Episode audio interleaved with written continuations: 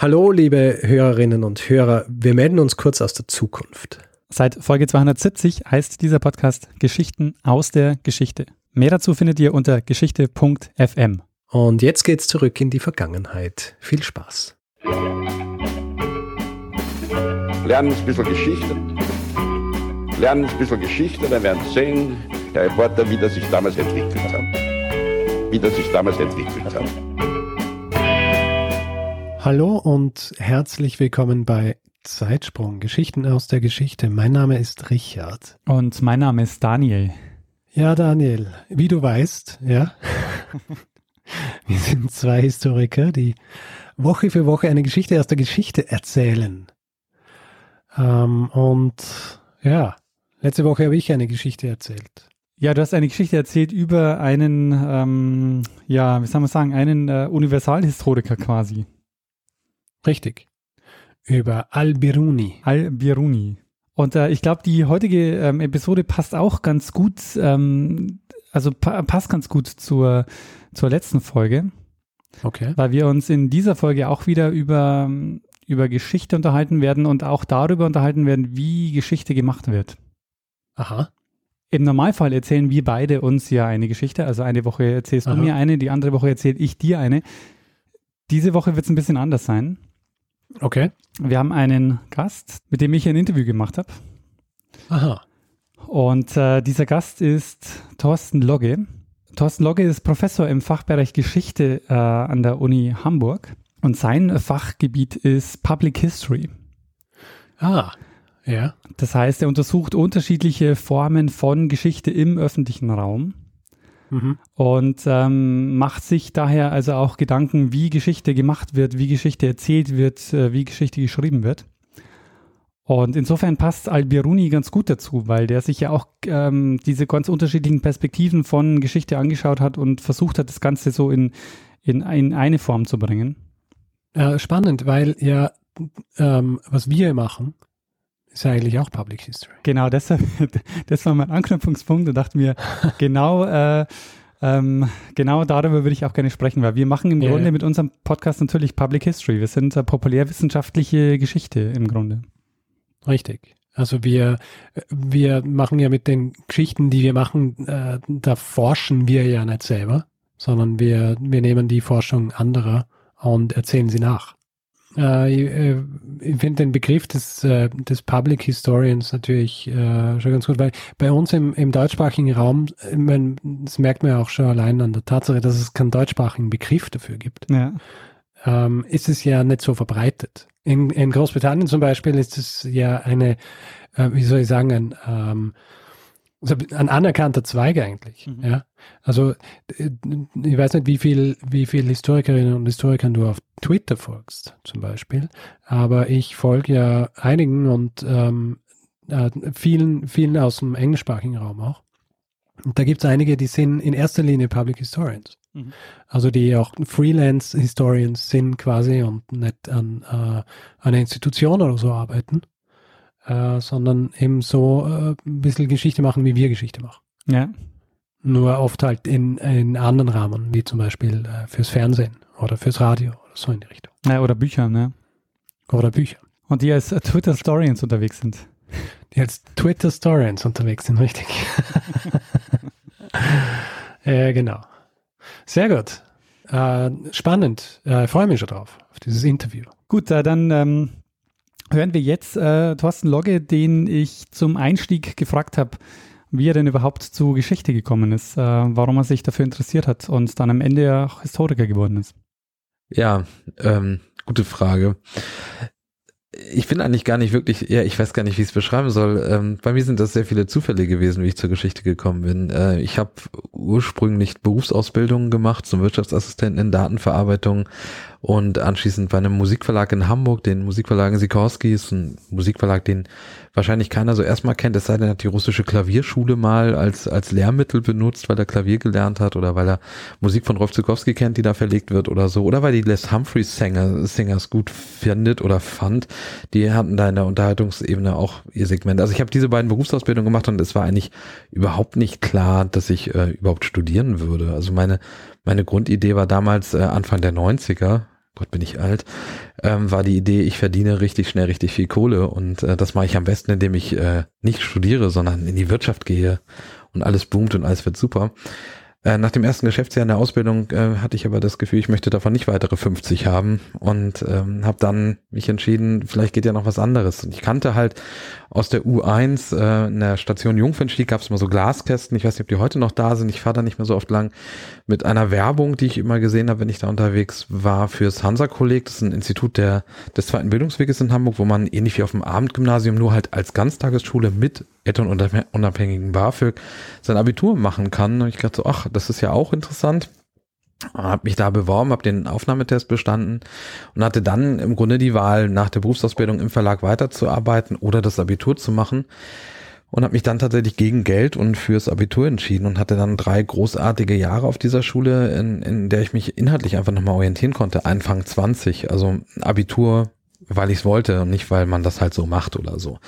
Ähm, und das war der Moment, wo ich dann nach dem Abitur überlegt habe, was machst du jetzt damit? Gehst du in den Verlag zurück oder nicht? Und ähm, Geschichte fand ich äh, während dieser zweiten Schulzeit, ich fand es während der ersten Schulzeit schon interessant und während der zweiten Schulzeit noch interessanter. Ähm, aus zwei Gründen. Das eine ist die Frage, wie kommen wir zu dem, was wir sind, äh, so, also die, diese genetische Entwicklung von Dingen auch nachvollziehen zu können. Und die zweite Frage, ähm, wenn wir zu dem, wo wir jetzt sind, gekommen sind, dann kann man ja auch woanders hin. Also im Grunde genommen immer auch der Zukunftsaspekt von Geschichte, der für mich eine Rolle gespielt hat. Und dann war für mich die Überlegung, na ja, vielleicht kannst du ja Geschichte studieren. Ich habe mich damals mit meinem äh, Geschichtslehrer aus dem Hansa-Kolleg dann zusammengesetzt, habe ihn gefragt, äh, würdest du empfehlen, Geschichte zu studieren auf Lehramt oder eben nicht? Und er sagte, na ja, wenn du Leute unterrichten willst, die mindestens so sind wie du, dann ja, dann mach halt Lehramt. Und dann habe ich gesagt, nee, dann halt nicht. Weil also Leute wie mich unterrichten, fände ich schon furchtbar und dann äh, lieber nicht. Und hatte diesen Background, ich kann ja zurück in den Verlag, wenn ich will. Also kann ich auch auf Magister Geschichte studieren. Berufsperspektive sind mir total egal. Äh, wie gut. Hab das dann gemacht, äh, habe studiert, hab nur nach Interessenlagen studiert. Das war total großartig. Ich habe tausend Sachen ausprobiert. Ich habe Ethnologie probiert. Ich habe ein bisschen äh, in der Politikwissenschaft probiert, bin da dann geblieben. Philosophie probiert, Anglistik probiert, bin dann in der Psychologie gelandet als zweites Nebenfach. Und ja, das Studium lief halt tatsächlich nach Interessen. Also ich habe geschaut, was interessiert mich. Mich interessiert, wie Nationen entstehen, dann studiere ich das jetzt mal. Ähm, es gibt nichts dazu, gut, dann machen wir einen Arbeitskreis und machen selbst was dazu. Also so lief mein Studium. Und ähm, nach dem Magister stellte sich die Frage halt wieder, äh, Geschichte oder nicht Geschichte, weitermachen oder nicht weitermachen. Und naja, ich habe halt damals beim, beim Spiegel neben dem Studium gearbeitet in der Schussredaktion als studentische Abschlusshilfe bei Spiegel Online bei der Tagesschau. Ich gedacht, naja, vielleicht ja auch Journalismus. Das war mir aber immer zu tagesaktuell, das war mir zu schnell. Und äh, die Frage dann promovieren oder nicht war eigentlich eine Frage der Denkbarkeit von promovieren. Das war für mich nie eine Option zu promovieren eigentlich. Ähm, hat auch meine Frau damals äh, gesagt, na ja, du kannst es ja mal probieren, ob du eine Finanzierung kriegst. Und habe ich Bewerbung geschrieben und bin angenommen worden in einem Graduiertenkolleg, weil man offenbar dachte, mein Thema ist ganz spannend. Also bin ich nach Gießen gegangen und habe dort promoviert.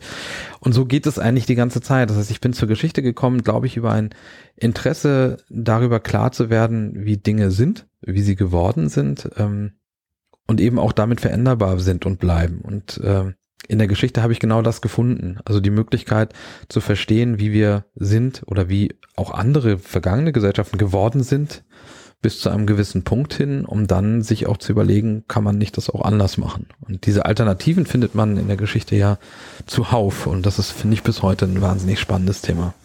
Würdest du sagen, dass dieser Weg vom, also vom zweiten Bildungsweg hin zur Professur ein ungewöhnlicher ist? Ja klar, also der Weg zu einer Professur ist immer ungewöhnlich. Äh, erstens, es gibt nicht so wahnsinnig viele. Äh, zweitens ist es wahnsinnig zufällig, ob man eine kriegt oder nicht. Es hängt wahnsinnig davon ab, ob man in der richtigen Konstellation gerade zufällig da ist und irgendwie eine Kommission gewillt ist, das zu tun oder nicht zu tun. Also ja, ich glaube, ich glaube schon, dass es ungewöhnlich ist. Ähm, ich glaube aber nicht daran, dass es ungewöhnliche Professionen gibt. Jetzt hast du gesagt, ähm, dein, dein Thema, ähm, auch das du für die, für die Doktorarbeit äh, gesucht hast, ist anscheinend, ähm, hat, äh, hat Anklang gefunden, deshalb ist es auch äh, dann äh, finanziert worden. Ähm, was waren denn so die Fragestellungen, mit denen du dich beschäftigt hast? Also was mhm. hat dich, äh, was hat dich konkret interessiert? Mhm. Also was mich ähm, relativ früh im Studium schon interessiert hat, war die Frage, wie entstehen kollektive Identitäten? Also wie glauben Leute, dass sie eine Gruppe sind und was ist eine Nation zum Beispiel? Wie funktioniert Nationalismus? Das sind so Dinge, die mich im Studium schon wahnsinnig interessiert haben und wo wir auch mit mehreren Kommilitonen hier in, in der Geschichtswissenschaft schon relativ früh Arbeitsgruppen gebildet haben. Also wir haben Benedict Andersons Klassiker gelesen, äh, wir haben Eric Hobsbawm gelesen, wir haben also in, in einem eigenen Lektürekurs uns damit beschäftigt, was ist kollektive Identität, wie entsteht die, was hat Geschichte damit zu tun. Das habe ich während des Studiums jetzt nicht planmäßig, sondern es war halt ein Interesse. Ähm, wie kommen Gruppen dazu, sich zu bilden? Wie entstehen die und so weiter? Und ähm, das ist für die Geschichtswissenschaft spannend, das ist aber auch für Sozialpsychologie spannend und das ist eben auch für Politikwissenschaft spannend. Und dann kommt man irgendwann halt auf die wie soll man es sagen, auf die, auf die äh, Kommunikationszusammenhänge, wo solche Identitäten verhandelt werden. Und eins davon sind politische Feste im 19. Jahrhundert. Und so kam ich auf die politischen Feste in einem äh, politikwissenschaftlichen Seminar bei Peter Reichel damals. Und äh, eins davon, das war ein ganz frühes Referatsthema, waren die Schillerfeiern von 1859 zum 100. Geburtstag von Friedrich Schiller, in denen es aber weniger um Friedrich Schiller geht, der war Anlass und vielleicht auch Thema zum Teil, aber es ging eigentlich um die deutsche Nation und wie die jetzt in Zukunft zu sein habe, zu einem Zeitpunkt 1859, als es ja noch keinen deutschen Nationalstaat gab. Ähm, und diese Offenheit wiederum, was ist die Nation, was ist Deutschland, was ist das Deutsche überhaupt, ähm, das finde ich doch, äh, ist, ist ein grundlegend spannendes Thema und bei diesen Feiern wird es wahnsinnig konkret. Und ähm, deshalb wollte ich, und das war die eigentliche Idee, wollte ich Repräsentation deutscher Nationsvorstellung in den Schillerfeiern erforschen, um dann festzustellen, das geht davon aus, dass es diese Vorstellung gibt und sie dann in den Feiern nur noch zutage treten. Während der Arbeit musste ich dann feststellen, eigentlich entstehen die erst während der Feiern und während der Kommunikation und sind eigentlich total situativ. Also wir reden miteinander darüber in der Gruppe, was jetzt die Nation sei oder nicht sei und hinterher berichten wir darüber, dass wir darüber geredet haben und so konstituiert sich dann eigentlich das, was wir behaupten, was es schon gibt.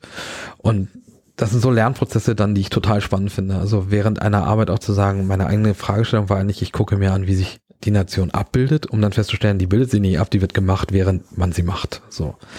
Das war eigentlich der Kern. Und das ist ja ein, ein wahnsinnig ähm, ein spannendes Ergebnis, äh, dann zu sehen, ähm, wenn du, du, du kannst ja nicht nur dieses Abgebildete äh, nachvollziehen, sondern schon wie wie es wie es passiert, also den Prozess sozusagen nachbilden. Ja, genau. Also das, das, das ist das wirklich Spannende, den, den Prozess zu sehen, ähm, den Prozess auch zu beschreiben. Das finde ich, finde ich, äh, ist, ist sehr spannend, ist aber auch nicht einfach, ähm, weil man ja anders denkt. Also äh, wir sind alle gewohnt, in Nationen zu leben. Äh, wir sind alle, wir gehen von Nationen aus. Es gibt ein Alltagsverständnis von Nationalität oder Nation, äh, um dann festzustellen, das ist gar nicht so selbstverständlich, wie wir das manchmal denken. Es ist sinnvoll zu vereinfachen, sonst kommt man alltäglich auch nicht klar.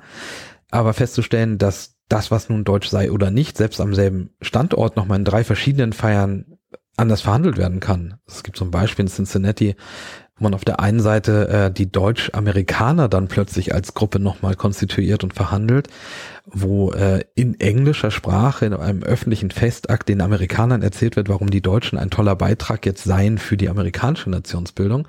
Und zwei Häuser weiter findet eine Arbeiterversammlung statt und da wird dann äh, Schiller als, ähm, ja, wie soll man sagen, Art Vater des sozialistischen, der sozialistischen deutschen Nation gefeiert, ein völlig anderes Nationsbild. Also so zu sehen, dass die Homogenität, von der man oft ausgeht, gar nicht da ist, sondern dass alles immer anders ist und ganz viel anders ist, vor allen Dingen auch zur gleichen Zeit, fand ich extrem spannend und lehrreich. So ist aber auch schwer zu verarbeiten. Also wir werden auf äh, einige dieser Punkte, die du jetzt angesprochen hast, glaube ich, nachher nochmal kommen, wenn wir über Geschichte über, also wenn wir überhaupt sprechen, wie, wie Geschichte funktioniert und wie Geschichte gemacht wird. Äh, ich würde vorher aber noch gerne auf dein jetziges äh, Forschungsfeld äh, kommen, nämlich Public History. Mhm. Ähm, vielleicht so die große Frage vorneweg, was ist Public History? Ja, ähm, das ist ja eine einfache Frage. Ich, ich würde sagen, es gibt, es gibt Dimensionen von Public History. Die Public History gibt es nicht. Äh, wir können reden von einer US-amerikanisch informierten Public History oder von ihr kommenden, seit 40 Jahren etwa, äh, nee, schon länger, 50 Jahren gibt es in den, in, in den USA ein Programm zur Steigerung von Employability für Historikerinnen und Historiker ähm, das als Public History dann bekannt wurde. Man muss sich die USA so vorstellen, dass es keine staatlich organisierte Ausbildung zu Archivaren gibt. Es gibt keine äh, organisierte Ausbildung zu Bibliothekaren oder zu anderen Einsatzfeldern von Historikern und Historikerinnen. Das braucht man aber. Äh, und Public History ist eine Möglichkeit zu gewesen, in den 70er Jahren zu sagen, wir brauchen ähm, für die nicht mehr vorhandenen Stellen an der Universität ähm, und die damit zusammenhängenden überschüssigen Auszubildenden oder Absolventinnen unserer Studiengänge brauchen wir irgendwo ein Feld, wo sie arbeiten können. Und Public History hat sich genau darum gekümmert, das zu entwickeln. Das ist ein sehr Employability, also berufsfeldbezogen oder Berufsfähigkeit herstellende Idee, nicht akademische Geschichte voranzutreiben. In der akademischen Ausbildung. Das ist ja auch sehr spannend. Und nicht Lehrerinnen und Lehrer. Das ist nochmal extra. Ähm, es gibt in Großbritannien eine, eine, ähnliche Diskussion, die auch relativ früh begann, die in die Richtung ging, ähm, da geht es um Alltagsgeschichte, um Empowerment, also um die Fähigkeit, den Leuten ihre eigene Geschichte erzählbar zu machen, also sie in die Lage zu versetzen, das, was sie interessiert, zu erzählen. Das zielt dann zum Beispiel auf soziale Gruppen. Also ich bin, sagen wir mal, in einer marginalisierten Gruppe unterwegs und möchte gerne die Geschichte dieser Gruppe erzählen. Wie tue ich das? Ähm, wie, wie werde ich dazu in die Lage versetzt? Also Public History da dann eben auch als Möglichkeit, Alltagsgeschichte, ähm, gerade wo du stehst, Bewegung ist da auch so ein Ding, History Workshop Movement in, in Großbritannien voranzutreiben und Menschen in die Lage zu versetzen, adäquat, also adäquat heißt in diesem Fall akzeptiert auch von Profis sozusagen, äh, Laienhistorikerinnen in die Lage zu versetzen, diese Geschichte zu erzählen und auch mit Quellen zu arbeiten und ähnlichem. In Deutschland ist Public History dann wiederum total neu als Public History, also unter diesem Label. Wir haben den ersten Studiengang Mitte der 2000er Jahre in Berlin an der FU. Public History, keine Professur, aber ein Studiengang. Wir haben 2012 die erste Professur Public History in Heidelberg. Kurt Arendis äh, ist da tätig und ähm, mit mir jetzt halt dann eine der, der zahlreichen Juniorprofessoren. Köln ist auch so, ein, so eine Juniorprofessur, die unter diesem Titel Public History laufen. Und in Deutschland äh, haben wir noch wie soll man sagen, die Unentschiedenheit zwischen Geschichtsdidaktik und Geschichtswissenschaft. Es tut mir leid, dass ich das jetzt so ausholen muss, das so ein bisschen versuchen zu sortieren. Ähm, weil die Geschichtsdidaktik schon sagt, wir machen seit vier Jahrzehnten unter den Begriffen Geschichtskultur, Geschichtsbewusstsein eigentlich genau das. Public History, Geschichte und Öffentlichkeit, das stimmt. Trotzdem äh, mit einem starken Schulbezug natürlich, weil das einfach in den Studiengängen dort auch sein muss. Äh, man will ja Lehrerinnen ausbilden. Ähm, so, und das ist die Situation in Deutschland heute. Das heißt, ein wahnsinnig junges Feld, das sich zwischen Traditionslinien bewegt und sich aus meiner Sicht nicht entschieden hat bis heute und auch nicht entscheiden sollte. Also mein Ansatz ist, wir brauchen diese Vielheit der Ansätze, wir brauchen Employability, denn wir haben nicht genug Stellen an den Universitäten, schon gar nicht adäquat bezahlte Dauerstellen für Historikerinnen und Historiker. Das heißt, wir müssen ausbilden für nicht universitäre Berufsfelder und das geht bis hin zu freiberuflicher Selbstständigkeit als Historikerin. Wir müssen auf der anderen Seite vorbereiten für Ausbildung in Archiven, in Bibliotheken und anderswo. Äh, und wir müssen, und das ist jetzt der dritte Aspekt, der mir besonders wichtig ist, wir müssen gucken, dass wir ähm, Geschichte in der Öffentlichkeit analytisch viel stärker in den Blick nehmen. Der größte Teil von Geschichte, die wir finden, ist nicht universitäre Geschichte. Das geht von Geschichtsserien wie Babylon Berlin läuft jetzt gerade, aber auch Handmaid's Tale ist so ein Beispiel, das äh, ohne Geschichte nicht funktioniert. Aber selbst Star Trek in den in den ersten Staffeln schon, also äh, Repeating American History in Star Trek war mal was, was hier Norbert Finch in Hamburg äh, äh auch mal gemacht hat. Also solche Themen sind da auch relativ stark. Wir haben ich würde schätzen, 95 Prozent der aktuellen Geschichte, die wir auf dem Markt so sehen, ist nicht universitäre Geschichte in teilweise populärsten Formen. Und die können wir nicht ignorieren. Also die können wir nicht ignorieren in der Analyse. Wir können sie auch nicht ignorieren, weil wir, irgendwer muss die produzieren. Und ich fände es eine gute Idee, wenn Historikerinnen und Historiker dort produzieren. Ähm, und zwar bewusst, selbstbewusst im Verständnis dessen, was sie da tun. Ich habe überhaupt nichts dagegen, wenn irgendwer ein, Geschichtsmusical zusammen komponiert. Ich finde das super. Ähm, kann auch unterhaltend sein.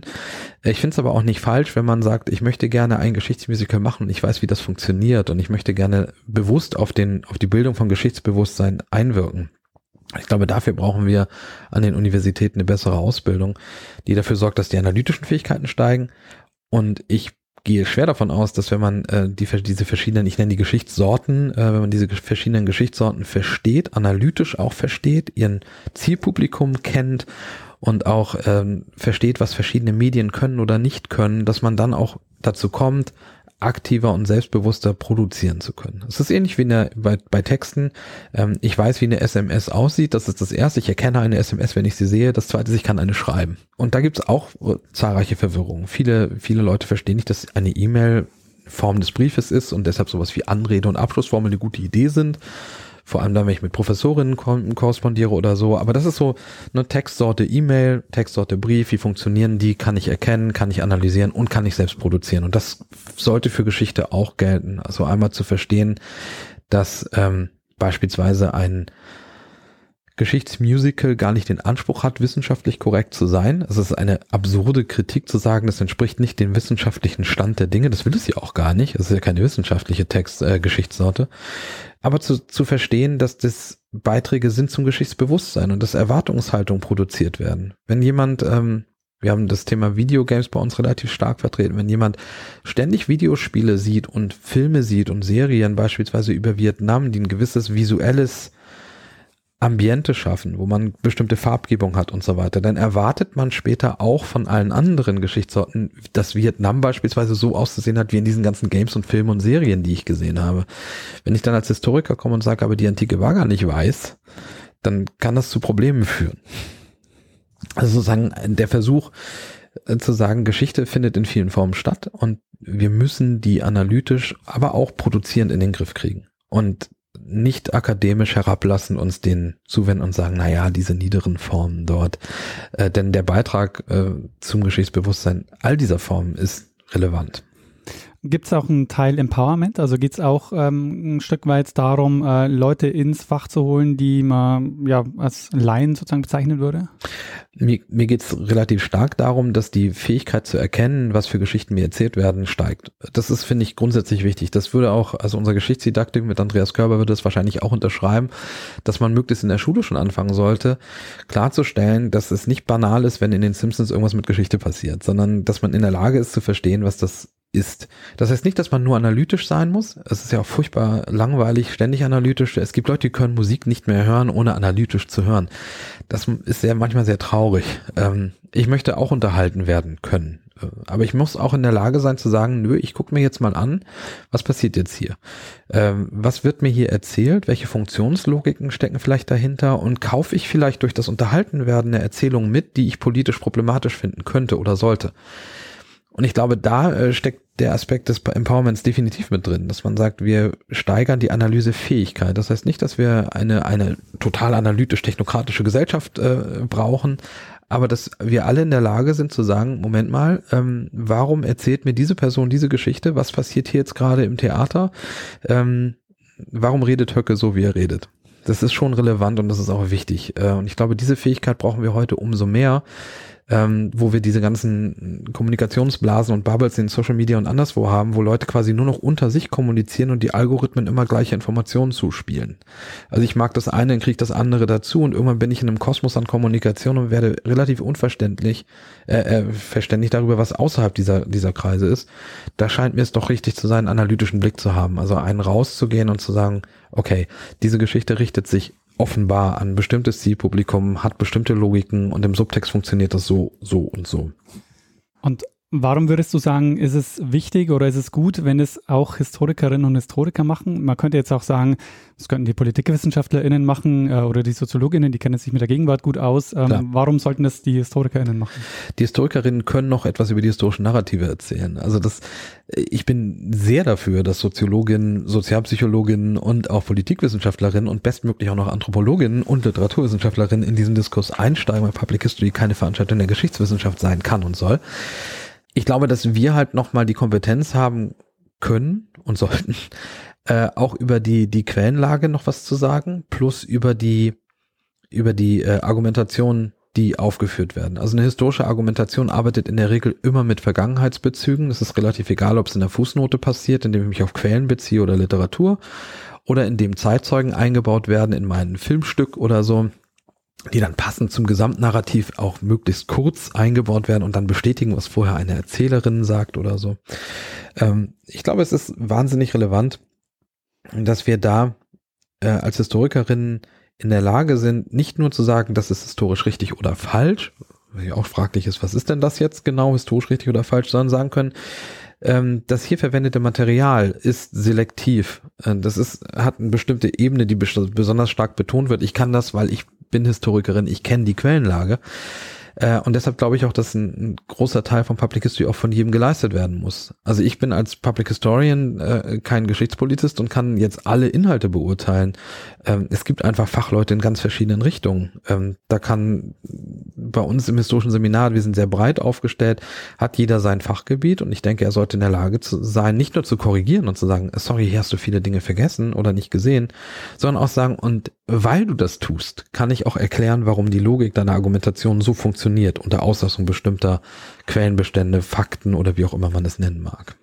Wo wir ja gleich zum Punkt, glaube ich, kommen könnten, was denn Geschichte überhaupt ist. Also mal, ähm, wenn man in der, in der Forschung ist, dann ist, ist einem dieser, dieser Konstruktionscharakter von Geschichte ja sehr präsent und auch selbstverständlich. Was aber nicht selbstverständlich ist, wenn man sich mit ähm, populären Formen von Geschichte auseinandersetzt. Ähm, deshalb so die, die Frage vielleicht mal ganz konkret, was, hm, was ist Geschichte? Mhm. Geschichte ist für mich die Erzählung von der Vergangenheit. Vielleicht mal ganz banal so. Und ähm, es ist die, die Erzählung von Vergangenem, um Gegenwartsfragen zu beantworten. Also wir alle, äh, von der Wissenschaft bis zur populären Form, fragen uns Dinge. Wir wollen beispielsweise verstehen, wie es denn zum Dritten Reich kommen konnte. Oder wir wollen wir wollen gern wissen, ähm, was man sinnvoll tun kann in einer Wirtschaftskrise. Und äh, wenn wir dann eine haben oder wenn wir Tendenzen hin haben zu irgendetwas, das sich anfühlt wie wieder so eine Art von autoritärem Staat oder so, dann schauen wir äh, in die Vergangenheit und versuchen Beispiele zu finden, wie man mal reagiert hat auf ähnliche Situationen. Das ist eine Möglichkeit, wie man, wie man äh, arbeiten kann. Und ähm, Geschichte ist dann im Grunde genommen die Auswahl, die Selektion von Material zu einem zu einer Erzählung, die auf Gegenwartsfragen mehr oder weniger explizit antwortet. Das kann ich jetzt machen nach verschiedenen Regeln. Also ich kann zum Beispiel geschichtswissenschaftlich arbeiten, dann bin ich aufgefordert, nicht nur zu sagen, was für Material ich da verwende, auch wo es ist, damit man sich das angucken kann. Nicht nur meine Auszüge und wie ich es interpretiere, sondern eben das Material selbst. Dass ich ausgewogen bin. Das heißt, ich äh, nehme nicht einfach nur selektiv das, was meine Argumentation gerade illustriert, sondern ich nehme auch die Gegenargumente und wege das gegeneinander ab und mache das transparent. Ähm, und ich habe bestimmte Regeln, ähm, wie ich sauber mit dem Material umgehe. Das ist im Grunde so, eine, so ein typischer wissenschaftlicher Umgang mit einem Thema. Ich kann aber auch ein Musical schreiben. Äh, dann muss ich viele Sachen nicht. Also ich kann trotzdem eine Fußnote setzen. Es gibt ja auch genug Literatur, äh, Fiction, die damit arbeitet. Muss ich aber nicht. Ich kann äh, dann beispielsweise relativ frei mit dem Material umgehen, um eine Geschichte zu erzählen, die vielleicht von Liebe oder irgendwas handelt, aber von einem historischen Hintergrund spielt. Das heißt aber, grundlegend machen wir immer dasselbe. Wir, wir nehmen lebensweltlich verbürgte Zeugen oder Hinterlassenschaften ähm, nehmen sie, selektieren sie, bringen sie in eine gewisse Ordnung und erzählen sie dann. Und dann nach den Regeln des jeweiligen Sujets oder des Mediums, in dem, dem wir diese Geschichte repräsentieren. Das heißt, ähm, es geht um die Gegenwart, also man will eine Frage für die Gegenwart beantworten und ähm, man versucht, und es ist immer eine Erzählung. Das heißt, ähm, diese, diese beiden Aspekte, ähm, die treffen im Grunde auf jede Geschichte zu oder auf, jede, auf jeden Versuch zu, die Vergangenheit äh, zu rekonstruieren. So würde ich das beschreiben. Es gibt Leute, die da anderer Meinung sind. Ähm, völlig klar. Es gibt auch den, den Ansatz zu sagen, wir rekonstruieren doch eigentlich nur vergangene Welten sozusagen und zeigen ähm, damit ja, wie das andere in der Vergangenheit am anderen Ort zur anderen Zeit äh, gewesen sei. Ähm, tatsächlich äh, geht das aber nicht ohne Erzählung. Also selbst eine sozialhistorische äh, Studie, die erstmal sehr analytisch und wenig narrativ daherkommen mag, ähm, hat eine Erzählung im, in sich. Äh, die Auswahl der Quellen beispielsweise, ähm, die Grundentscheidung darüber, über welches Thema ich überhaupt arbeiten will und wie ich dann meinetwegen auch Zahlenkolonnen arrangiere, sind narrativer Natur. Also ich gehe davon aus, dass man dem nicht entkommen kann grundsätzlich glaube ich, dass wir äh, so wie es tatsächlich damals war, gar nicht äh, zeigen können, weil wir sind ja nicht da. Also äh, wir, zwischen uns und dem Beschriebenen liegt eine Erfahrungswelt, liegt ein zeitlicher Horizont, liegt eine Entwicklung. Wir haben vielleicht andere Begriffe, Begriffe ändern sich. Wenn wir heute zum Beispiel über Volk reden, meint das was anderes als äh, Mitte des 19. Jahrhunderts oder so. Das heißt, unsere gegenwärtigen Beschreibungsinstrumentarien, Sprache und ähnliches sind gegenwartsverhaftet und unsere Seh- und, und ähm, Wahrnehmungsgewohnheiten halt auch. Und darum können wir eigentlich gar nicht drum herumkommen. Wir können problematisieren, dass wir Begriffe benutzen, die zum Beispiel historisch anders benutzt worden sind. Das zeichnet aus meiner Sicht dann auch eine gute historische Arbeit aus, dass man sagt, naja, die reden über das Volk, aber Volk meint halt in diesem Jahr, in dem wir oder in der Zeit, in der wir uns bewegen und für diese Leute folgendes. Wir können nicht einfach davon ausgehen, dass unsere Begriffe äh, grundsätzlich gelten. Das macht es aber auch so wahnsinnig kompliziert. Also äh, versuchen Sie mal mit äh, heute mit, mit 18-jährigen Studierenden oder so darüber zu reden, was Nation heute und damals bedeutet. Äh, das ist nicht so ganz einfach. Wenn man dann noch darüber sagt, naja, und es könnte sein, dass es vielleicht in Polen noch was anderes bedeutet als hier, dann wird es richtig kompliziert. Und wenn dann Politikwissenschaftler sagt, ich möchte über Nationalstaaten reden und nicht über kollektive Identität, dann haben wir bei Nation noch eine Dimension, die äh, komplizierter wird. Also es ist, ich glaube, eine, eine gute geschichtswissenschaftliche Arbeit zeichnet dann aus zu sagen, ähm, wir reden hier über, über Phänomene, über Prozesse, über Entwicklung, über Handlungen und vielleicht auch über Ereignisketten, die ähm, für uns heute dies und jenes bedeuten können, die aber für die Gesellschaft, in der es dann passiert ist, oder in die beschriebene Ebene sozusagen eine andere Bedeutungsdimension haben. Und die liefere ich als Kontext mit. Wie gesagt, das ist etwas, was ich als Geschichtswissenschaft dann schon erwarten wollen würde, dass man mir kontextualisiert, was da erzählt wird. Das machen viele populäre Formen dann halt nicht, sondern dann bin ich aufgefordert, mir das zu kontextualisieren, was ja auch passiert. Ich weiß nicht, ob Sie die, die äh, waren eigentlich beim Du, äh, ich weiß nicht, ob du die, die Debatte um, um Kavanaugh und den Supreme Court in den USA mitbekommen hast. Da gab es in, in Arizona was, glaube ich, gab es Proteste, wo sich äh, Frauenrechtlerinnen in ähm, Kostümen der Handmaids aus Handmaid's Tale öffentlich hingestellt haben. Also diese, dieser Verweis, eine gegenwärtige Debatte mit einem populärkulturellen Stoff, der basiert auf einem Roman, der ja noch ein deutlich älter ist als dieser, dieser aktuelle. Es gibt ja auch eine Fassbender-Verfilmung noch, die auch schon ein bisschen älter ist, so. Also diese vielen verschiedenen Verweise, die letztlich aber auf historische Ereignisse ja referenzieren, finden ständig statt. Die haben wir überall. Also an, an jeder Stelle äh, sieht man historische Argumentation bis hin zu dem äh, sich selbst erzählen. Also sich selbst zu jeder Gelegenheit anders zu erzählen. Äh, jeder wird feststellen, dass er sich mit 10, 20, 30, 40 anders erzählt und mit anderen Referenzen auf das, was er erlebt hat und je nach Situation auch unterschiedlich. Wenn ich im Stadion im Blog stehe, erzähle ich mich wahrscheinlich anders, als wenn ich jetzt morgen auf einer Konferenz mich vorstellen muss. Und beides bin ich. Das, das ist ein, äh, ein sehr, sehr guter Punkt, auf den wollte ich nämlich jetzt auch noch hinaus, ähm, dass Geschichte ja in unserem Alltag allgegenwärtig ist. Ähm, und daher sich die Frage stellt, welche Rolle spielt denn ähm, Geschichte in unserer Gesellschaft? Mhm. Und ähm, du hast jetzt schon den Hinweis gegeben, es ist ganz wichtig, so als argumentativ für uns jetzt, um bestimmte Dinge in der Gegenwart zu argumentieren, verweisen wir auf die Geschichte. Jetzt kann man aber gleichzeitig sagen, naja, aber dann lässt sich im Grunde alles argumentieren. Also ich finde für alles wahrscheinlich ein historisches Beispiel. Ja, das ist wahrscheinlich so. Die Frage ist nur, äh, teile ich dann deine Geschichte oder nicht? Also ich würde erstmal unterscheiden wirklich zwischen Vergangenheit oder vergangenem Geschehen und, und Geschichte, also die, die narrative Fassung sozusagen von, von Ereignissen. Ähm, natürlich kann ich grundsätzlich alle möglichen Beispiele finden. Ähm, die Frage ist, wie ausgewogen ist das dann? Also äh, das ist das, was ich vorhin sagte mit Illustration. Also wenn ich Vergangenheit oder wenn ich vergangene Ereignisse nehme, um eine Argumentation zu illustrieren, dann ist das in der Regel nicht ausgewogen. Sondern dann bringe ich halt das, was bestmöglich als Illustration zu meinem Argument passt. Das kann man in der politischen Debatte relativ gut sehen. Das kann man am Stammtisch relativ häufig erleben, äh, dass diese, diese selektive, nicht ausgewogene Erzählung vorherrscht. Und ähm, diese Vergangenheitsbezüge dann halt rein funktional dafür sind, das eigene Argument zu stärken. Das funktioniert prima. Ähm, in, in einer verhärteten politischen Debatte zum Beispiel knallen dann zwei von solchen Erzählungen aufeinander und beide sind nicht wirklich falsch, weil die Vergangenheitsbezüge oder die Bezüge auf vergangene Ereignisse nachvollziehbar sein können und auch stimmen, aber in der Selektion und in der Aneinanderreihung und in der funktionalen Verkettung sozusagen sie dann eine Tendenz entwickeln, die parteipolitisch relevant ist oder die einer bestimmten Gruppenidentität dient oder die ein politisches Ziel verfolgt und da auch hinarbeitet, das zu realisieren ja, das ist dann halt nicht ausgewogen. Und eine der Fähigkeiten, die wir als Historikerinnen erwerben sollten während des Studiums, ist genau das zu erkennen. Also zu sehen, dass jemand hier jetzt funktional argumentiert. Juristen haben da übrigens ja ähnliche Probleme. Warum funktioniert Geschichte da so gut? Also du hast das Beispiel genannt mit dem äh, mit den Kostümen von Handsmaid, äh, Hand, Handmaid's Tale. Ähm, das, ähm, also warum warum nutzt man gerne diesen Bezug zur Geschichte? Was was macht es mit ähm, mit mit der Gegenwart oder mit dieser Gruppe?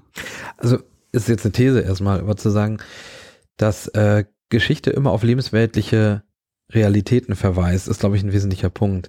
Ich kann ja auch alles Mögliche erstmal behaupten. Das hat aber jetzt, wenn, wenn ich dir irgendwas erzähle und sage A, dann sagst du ja und, mir doch egal. Ähm, wenn ich aber historische Belege bringe, wenn ich lebenswertliche Bezüge zur Vergangenheit herstelle und damit dir zeige, dass mein Argument lebenswertig verankert ist, dann bist du wahrscheinlich geneigt, das eher zu glauben, als wenn ich einfach nur behaupte, A sei dann könntest du jetzt anfangen und sagen, es gibt Gegenbelege und dann hätten wir diese Diskussion, von der ich eben gesprochen habe. Aber das, das scheint mir das Spannende von Geschichte zu sein. Eine lebenswertliche Verankerung, äh, eine Echtheit, die dadurch auch hergestellt wird. Wir reden ja ganz, ganz viel von Authentizität. Authentizität ist ja nicht etwas, das ein Gegenstand, ein Objekt oder eine Person hat, sondern etwas, das wir ihr zuschreiben. Also etwas ist echt, weil ich glaube, dass es echt ist. Ähm, so funktionieren ja auch Museen ganz gern. Darum stellt man da Objekte rein und sagt so, ja, hier eine Vase, kann jetzt ein Alltagsgegenstand sein, kann aber auch ein Beleg sein für eine antike Kultur. Man weiß es jetzt gerade nicht so. Kommt auf den Kontext an. Und dieser lebenswertliche Bezug, ähm, der, der belegt Echtheit, der belegt ähm, weltliche Verankerung, der verbirgt sozusagen die und, und stellt damit auch eine gewisse Autorität her für das, was gesagt wird. Und in einer Zeit, in der viele Menschen verunsichert sind oder zunehmend verunsichert sind, sich vielleicht in dieser flüssigen, postmodernen Beliebigkeit, das wirft man der Postmoderne ja gern vor, so beliebig ist es ja auch nicht unbedingt, aber sich nicht zurechtfinden, vielleicht ihren Platz nicht finden, mit ihrer Identität kämpfen, individuell, aber auch kollektiv, da sind diese lebenswertlichen Verankerungen von, von Gesagtem wahnsinnig wichtig, weil sie eine Echtheit haben, etwas, was man anfassen kann. Und meine, meine These dazu wäre, dass genau dieser Geschichtsboom, den wir seit mehreren Jahrzehnten inzwischen haben und der nicht nachzulassen scheint, meint. Äh, es gibt ja, und nicht, nicht nur in Deutschland, also alle westlichen Gesellschaften, den ja in irgendeiner Form haben, ähm, scheint mir eine Reaktion zu sein auf eine als immer beliebiger, fragiler, flüchtiger empfundene Welt, in der Geschichte und damit eben Lebenswelt, Echtheit etwas herstellt, was ich so im Alltag nicht mehr wahrnehmen kann. Und das scheint mir ein wesentlicher Punkt zu sein, dass, dass Leute sich damit absichern können, dass sie eine Festheit, eine, eine Echtheit in ihr Leben kriegen, die sie im Alltag nicht mehr erfahren. Insofern ist Geschichte Sinngebung und, und ähm, ja, hilft vielleicht auch bei der Orientierung. Also Sinngebung einerseits, ähm, du hast das Beispiel genannt mit deinen frühen Forschungsarbeiten zur Nation, also da schon mal sinngebend, aber nicht nur das, sondern auch auf einer individuellen Ebene ganz wichtig sind, dass äh, das für jeden Einzelnen auch ähm, Geschichte und Auseinandersetzung mit, mit Geschichte ähm, sinngebend ist und identitätsstiftend wirkt. Ja, genau. Und dann für den Einzelnen aber auch immer als Teil einer Gruppe. Das scheint mir dann besonders wichtig zu sein. Das ist, es hat einen Grund, warum die AfD sich gerne auf die tollen und guten Seite der deutschen Geschichte äh, beziehen möchte und dann den sogenannten Fliegenschiss des Dritten Reichs gerne auslassen mag.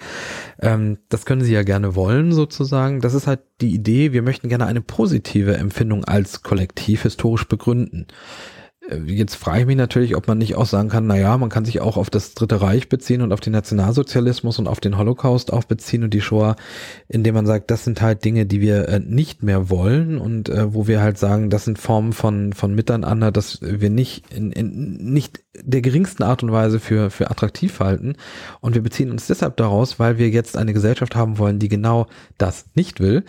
Ähm, das ist, wäre ein positiver Bezug. Also insofern ist halt die Idee, wir nehmen Geschichte mehr so als Illustration, als äh, Schmuck, als Dekor für ein Wohlfühlambiente der, der kollektiven Identität. Ja, da wäre ich dann äh, doch jemand, der eher sagen würde, das möchte ich nicht. Ähm, du hast von einem Geschichtsboom gesprochen. Was, ähm, was zeichnet denn den aus? Also wie kann man den beobachten? Ähm, erstmal an der Zahl der Geschichtsprodukte, die auf dem Markt auffindbar sind. Es, es gibt wahnsinnig viele TV-Dokumentationen, schon seit Jahrzehnten übrigens. Also Guido Knopp äh, hat, hat damit ja ein Format auch begründet, schon Ende der 80er, Anfang der 90er Jahre, das enorme Reichweiten erzielen konnte im Fernsehen. Also ZDF-Produktionen mit, mit teilweise über sieben Millionen äh, Zuschauerinnen sind eine erhebliche Reichweite ähm, waren so ein, so ein erster Vorläufer. Das zweite sind ganz sicherlich Geschichtsmagazine. Es gibt fast jedes größere Wochenmagazin hat noch einen eigenen Geschichtsmagazin-Ableger, der relativ gut läuft. Geo Epoch ist noch so ein weiteres Beispiel. Ähm, historische Stoffe sind sehr häufig gern genommen bei Fernsehserien, die Unterhaltungsformate sind. Bei Filmen beispielsweise laufen historische Stoffe immer hervorragend. Äh, wir haben auf allen Segmenten äh, sehen wir halt, dass diese Produktionen stattfinden. Äh, das geht bis hin zum Mauerpanorama von, von Yadega Assisi in Berlin, äh, wo man die Mauer nochmal nacherleben kann oder die Situation der Teilung sozusagen. Natürlich aus westlicher Perspektive gucken in den Osten. Äh, also wir haben einfach eine wahnsinnig umfassende Produktion. Äh, dazu kommt das, was eigentlich immer regelmäßig zu Jahrestagen passiert. Firmen gucken auf ihre eigene äh, Vergangenheit, versuchen sich zu irgendeinem runden Jubiläum zu feiern oder ähnlichem. Ähm, und man sieht, dass historische Themen halt äh, an allen Ecken und Enden eine Rolle spielen, wenn es um, um Gedenkkultur geht. Also denken Sie an historische Museen, denken Sie aber auch an, an Gedenkstätten, an ähm, historische Bildungsarbeit und ähnliches, wo wir versuchen, mit Geschichte im Grunde auch Bildung zu organisieren. Also ist, wir haben auf allen Ebenen wahnsinnig viel Geschichte, bis hin übrigens zu, zum Hip-Hop, der ja auch oftmals dann sehr selbstreferenziell sich selbst erzählt. Also ich und meine Großartigkeit äh, in historischer Perspektive sozusagen. Ein Bilderbuch von, äh, nee, Poesiealbum, Entschuldigung, von, von Sammy Deluxe zum Beispiel, äh, aber nicht das einzige. Ja, ja, genau. Was mir da nämlich einfällt, ist, äh, Ketka hat jetzt auch dieses äh, Album gemacht, wo sie Sommer 89. Sommer 89, genau. Ja, ja. Ja, Sommer 89 ist so ein ganz großartiges Beispiel, wo man genau das sieht, was ich vorhin sagte. Das ist eine, natürlich eine selektive Erinnerung. Das ist ein linker subkultureller Kontext, der da eine Rolle spielt. Ich empfehle das Video nochmal anzusehen. Das können wir jetzt hier nicht voll ausbreiten, aber das äh, sollte man sich nochmal anschauen. Also ein linker subkultureller Kontext im, im Bereich Fluchthilfe DDR sozusagen, der aber in der aktuellen Migrationsdebatte äh, politisch natürlich eingesetzt wird, um einen Punkt zu machen ähm, in Gegenwartsfragen zum Thema Migration. Ganz großartiges Beispiel, wie popkulturell mit, mit äh, Geschichte und mit Vergangenheitsbezügen gearbeitet wird, um gegenwärtige ja auch Perspektiven zu entwickeln. Da würde mich interessieren, was würde Sie jetzt der Geschichts äh, was würde dich da als Geschichtswissenschaftler oder aus Sicht der Public History daran interessieren, wie diese Geschichte erzählt wird? Mhm also das eine ist der Ausgangspunkt. Mich interessiert dann die gegenwärtige Fragestellung. Also in welchem Kontext entsteht dieses Lied so? Äh, worauf bezieht es sich dann? Und was sind die, die äh, Verknüpfungen zwischen Gegenwartsfragen zum Thema Migration und eben Fluchthilfesituationen, DDR, äh, Flucht und ähnlichem? ähm, da würde ich mich sehr stark drauf, drauf äh, fokussieren wollen. Also zu schauen, was ist, was ist hier äh, die Geschichte, die erzählt wird, also die Geschichte einer Flucht und eines Fluchthelfers aus dem Westen, der äh, einer Familie aus dem Osten hilft, also eine deutsch-deutsche Geschichte sozusagen, der sich dafür recht zu fertigen hat in seiner linken äh, progressiven WG. Ähm, die äh, offenbar die Frage, was Deutschland sei oder sein soll, nochmal ganz anders diskutiert. Also sich nicht klar ist, wie, wie soll man jetzt äh, umgehen mit äh, DDR-Flüchtlingen oder nicht umgehen. Und wo ein ganz pragmatischer Ansatz war, wenn Leute in einer Notsituation sind, dann muss man ihnen helfen. Also das ist die Situation, die ja in diesem, diesem Song dargestellt wird. Die lässt sich ganz klar auf die Mittelmeersituation halt beziehen. Also zu sagen, wenn jemand ertrinkt, dann frage ich ihn nicht, welcher Nationalität er ist, sondern helfe ich ihm verdammt. Ähm, da gibt's keine Diskussion. Äh, so. Und das, das ist der eine Kontext. Der zweite ist dann aber durchaus auch ein Anerkennen der Frustration in Deutschland und in Teilen der deutschen Bevölkerung. Also gerade am Ende des Liedes, wo noch darauf Bezug genommen wird, warum sind diese Leute jetzt geflüchtet? Ähm, also was sind die Hoffnungen, was sind die Erwartungshaltungen gewesen, die diese, diese Menschen dazu gebracht hat, zu sagen, ich gehe das Risiko einer, einer Flucht ein. Und das war eben die Hoffnung auch auf, ja, vielleicht Konsum, vielleicht auf ein besseres Leben. Und ähm, das alles wird aufgezählt in diesem Song und das klingt fast zynisch, weil man ja weiß, was dann kam. Also diese Hoffnung, das ist heute bis heute, wir hatten gestern den 3. Oktober, wenn man sich die Dokumentation anguckt, dieser hoffnungsvollen, äh, meistens schlecht gekleideten Menschen, die an der Mauer stehen, sagen, ich möchte jetzt rüber und wir sind jetzt es ist vorbei mit dieser Trennung. Ich kann all das haben, was ich vorher vielleicht im Fernsehen gesehen habe oder so. Es ist auch ein Konsumversprechen, das dahinter steckt. Und dann weiß man, was danach passiert. Dann äh, gibt es nämlich äh, durchaus auf der einen Seite blühende Landschaften. Also wer heute durch mittelgroße Städte des Ostens fährt, wundert sich ja darüber, wie gut die Infrastruktur zum Teil gewachsen ist und wie toll die Ausstattung ist und so. Aber auf der anderen Seite eine unglaubliche Frustration bis hin zu den Harzgesetzen. Ähm, und also eine, eine Art von Verlierergefühl, das sich in, in weiten Teilen der ostdeutschen Gesellschaft offenbar bis heute ja manifestiert und zum Ausdruck bringt, das in diesem Song auch angesprochen wird. Und das, äh, diese, diese Multidimensionalität finde ich wahnsinnig gelungen, weil es, äh, ich meine, gut, das sind auch keine unpolitischen Menschen, die sind ja schon etwas länger im Diskurs unterwegs. Und, und Markus Wiebusch weiß sehr gut, was er tut. Auch in anderen Songs zeigt er das ja regelmäßig ähm, das aufzugreifen und zu sagen, auf der einen Seite gibt es keine Diskussion, wenn Menschen in Not sind, muss man ihnen helfen. Das ist die Beantwortung einer Gegenwartsfrage. Ich illustriere euch das mal an einem Vergangenheitsbeispiel. Interessanterweise ist dieses Beispiel dann aber auch für Ost und West relevant, weil beide Kollektive sich darin wiederfinden. Und drittens die Zukunftsperspektive, die daraus resultiert. Was machen wir jetzt damit? Plus ein Anerkenntnis, keine Verurteilung, kein reines Verurteilen des, des Ossis sozusagen, sondern auch ein, ja, äh, ihr seid enttäuscht, das mag ja sein, aber dann, dennoch geht das so nicht. Äh, so, und das ist, ähm, finde ich, eine Haltung, die übrigens auch den linken Diskurs nicht ausspart. Also wir haben so viele Dimensionen in diesem Song, dass ich äh, mich fast wundere, dass man darüber noch nicht mehr gemacht hat. Also, also das ist so ein, so ein wahnsinnig gutes Beispiel tatsächlich. Aber ich finde es ein super Beispiel, auch wie du das jetzt erzählt hast, auch wie du die Fragen entwickelt hast, wo man merkt, wenn würden wir jetzt noch eine halbe Stunde drüber reden, könnte man daraus äh, locker eine Forschungsarbeit machen. Ja, aber absolut. Ich warte auf den, die Studierende, die hier reinkommen und sagt, ich möchte über Sommer 89 schreiben. Ich sage, ja prima, aber erst im Master. Weil da ist sehr, sehr viel drin und das kann man wirklich sehr gut machen. Das ist übrigens nicht, nicht nur in diesem Song, es gibt viele weitere Beispiele. Ich war jetzt gerade in, in New York ähm, bei einer Veranstaltung äh, von einem von einem Podcast, The Dollop heißt der, ist ein Histo-Podcast, den ich sehr empfehlen mag an dieser Stelle. Ein Histonerd, kein Geschichtswissenschaftler, recherchiert ein historisches Thema und, und trägt es seinem unwissenden Comedy-Freund vor, der es dann live kommentiert. Vom Format klingt das wahnsinnig banal, aber es ist wahnsinnig äh, interessant, sich das dann anzusehen. Die treten inzwischen live auf und äh, in New York ähm, sind sie aufgetreten und haben sich dann die Geschichte des Christopher Street Day vorgenommen und erzählen die sozusagen. Und das ist eine Geschichte von, wie soll man sagen, ähm, wo, wo äh, Geschlechtlichkeit eine Rolle spielt, Körperlichkeit eine Rolle spielt, Ausgrenzung von äh, Transsexuellen, Homosexuellen und anderen ähm, und auch regressive Behandlung durch die Polizei plus Race spielt da auch noch eine starke Rolle. Es sind insbesondere ähm, äh, sind insbesondere Schwarze, die dort und, und auch ähm, Lateinamerikaner, die, die massiv von der Polizei nochmal zusätzlich diskriminiert werden. Und es entwickelt sich eine Protestkultur, die bis hin zum Gewalteinsatz geht, auch auf Seiten der Protestler, was man offensichtlich auf Seiten der Polizei nicht erwartet hat. Ähm, dass sich auch jetzt Schwule und Transsexuelle auch noch wehren könnten gegen Repression und das auch noch gewalttätig und dass man vielleicht unterlegen sein könnte als Polizei, war ja offenbar undenkbar. Also eine sehr spannende Geschichte, die erzählt wird, die natürlich mit dem, mit dem üblichen Humor zu dem Thema auch um die Ecke kommt, aber die in dieser Situation am vergangenen Freitag, äh, wo, wo gerade die, der Höhepunkt der Kavanaugh-Debatte in den USA tobte, eine ganz, ganz andere Bedeutung hatte. Also ein lokalhistorisches Thema für die Schwulenbewegung in diesem Viertel, in dem diese Veranstaltung am High Room, äh, Highline Ballroom stattfand, fand, relevant ist, also auch für sich immer funktioniert hätte, eine Riesenbedeutung bekommt, ähm, bis hin zu der Situation, wo dieser, dieser Erzähler einer Geschichte plus der Comedian auf der Bühne stehen und sagen, manchmal reicht es nicht mehr aus zu protestieren, äh, manchmal muss man mehr tun als das. Und sie sagen gar nicht mehr, aber allen ist klar, was gemeint ist, äh, dass im Falle einer Verabschiedung dieses Supreme ähm, Court Anwärters man andere Formen des Protestes noch wählen muss. Also da haben wir es nun ganz unmittelbar. Also eine reine Unterhaltungsveranstaltung über Geschichtsthemen oder eine Geschichte sozusagen, die lokalhistorisch relevant ist, politisch massiv aufgeladen durch die Gegenwartsdebatte und dann ist es manchmal nur ein kleiner Funke, der dann dazu führt, dass der Saal tobt. Ähm, und das hatten wir dort. Also eine fast, ich will jetzt nicht von vorrevolutionärer Situation reden, aber ich habe selten so derart entrüstete, progressive Comedy-Freunde gesehen wie an diesem Abend.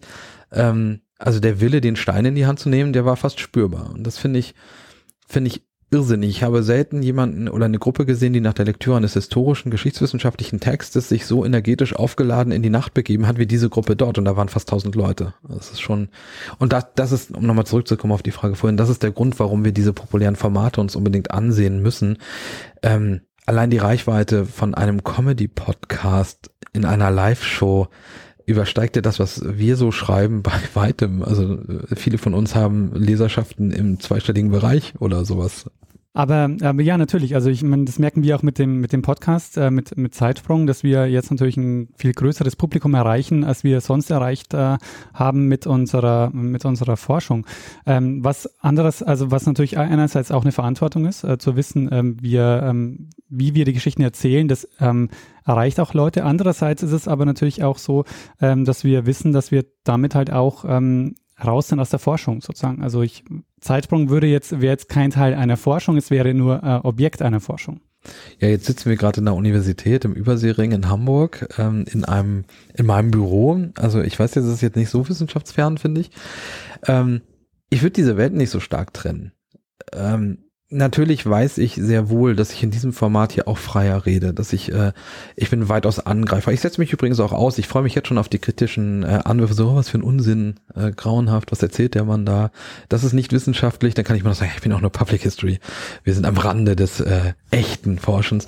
Nein, es ist, äh, ich habe den Eindruck, dass wir äh, alle gut daran beraten sind, ähm, diese Grenzen mal zu überdenken. Denn was unterscheidet denn mein Tun eigentlich von, von eurem Tun? Ähm, das unterscheidet sich erstmal in den Regeln dessen, was ich erzähle. Also wenn ich geschichtswissenschaftlich produziere, dann habe ich den gegenwärtigen Stand der Künste zu beherzigen und dementsprechend zu produzieren. Das hat gute Gründe, dass ich das tue und das ist auch richtig, das zu tun. Die Studierenden sollten das bitte schön auch lernen und auch ernst nehmen.